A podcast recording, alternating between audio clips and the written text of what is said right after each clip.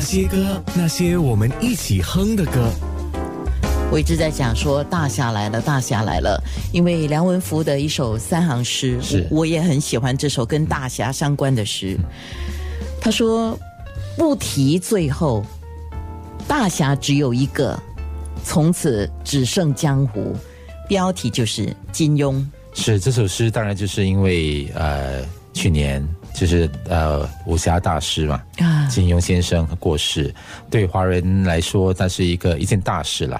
因为我们多少人都是读着他的武侠小说，看着由他的武侠小说所改编的电视剧、电影成长啊，可以说是已经是跨代人的集体回忆了，这样子。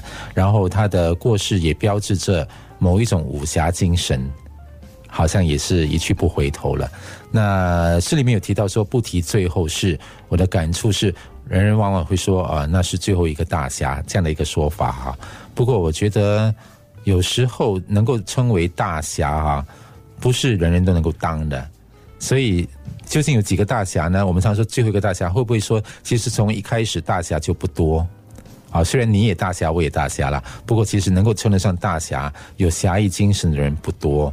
那、当然，人我觉得人无完人，每一个人背后人前都是有人批评他的不是。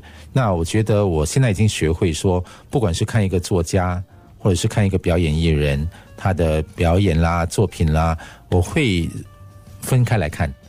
也就是说，比如说，现在我面对金庸先生他所写的武侠小说，我会比较，当我在呃阅读他的武侠小说的时候，我会比较着重于就去欣赏那个武侠世界里面的侠义精神。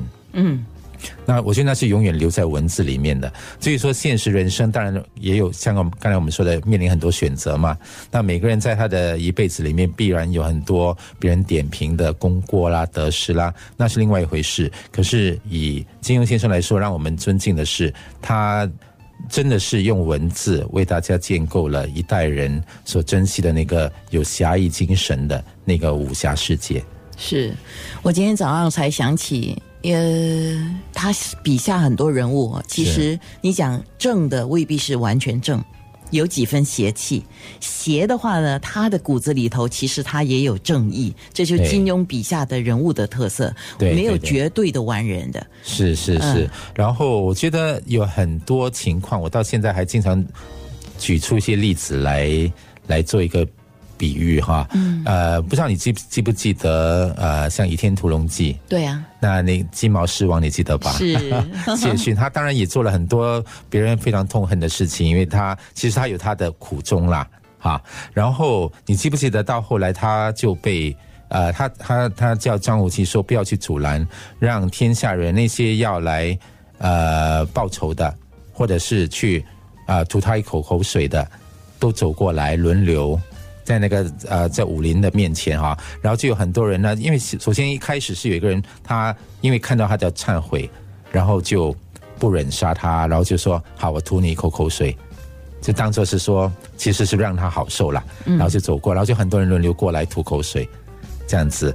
不过其中有一个哈也被这个眼明手快的那个赵明啊发现，就是其实他他要吐的是含着毒针的。啊，对你记得那个小片段吗？然后，而且后来也被发现，他其实跟他无冤无仇，也没有瓜葛，他就是混在大火之中，然后一排队过来吐口水的人，那这个让我想到什么呢？有时候现在哈、在网上、网络上。很多网民啦，很多不知道有关系或没有关系的啊啊留言啦等等，是不是大家有看到异曲同工的这种 这这种现象？所以我觉得有时候我们在武侠小说里面哈，我们也看到，哎，好像有些片段，有些人生的一种情境啊，它没有过时哎。嗯，这个就是人性嘛，对吧？哎，看来梁文福真的就像你一首歌写的那样，你念书的时候真的还看了不少武侠小说啊。是啊，就就是在历史考试前期这首歌里面我也提到嘛，就是啊、金庸大师嘛看金庸小说知道袁崇焕 啊，那就啊，我我要考一下，你知道他是哪一本书的？里面有没有？我记忆力越来越差，是是哪一部哈？啊，那一部的主角不是袁呃袁崇焕，嗯啊啊，那一部是等一下告诉你吧。哎呀，考到自己了哈！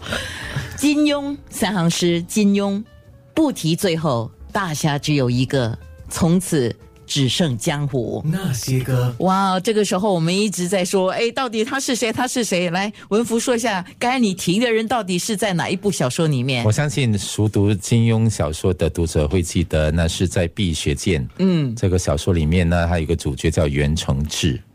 然后袁承志在故事里面呢，他就是明代的呃将军、爱国将军袁崇焕的遗孤啊、留下的孤儿。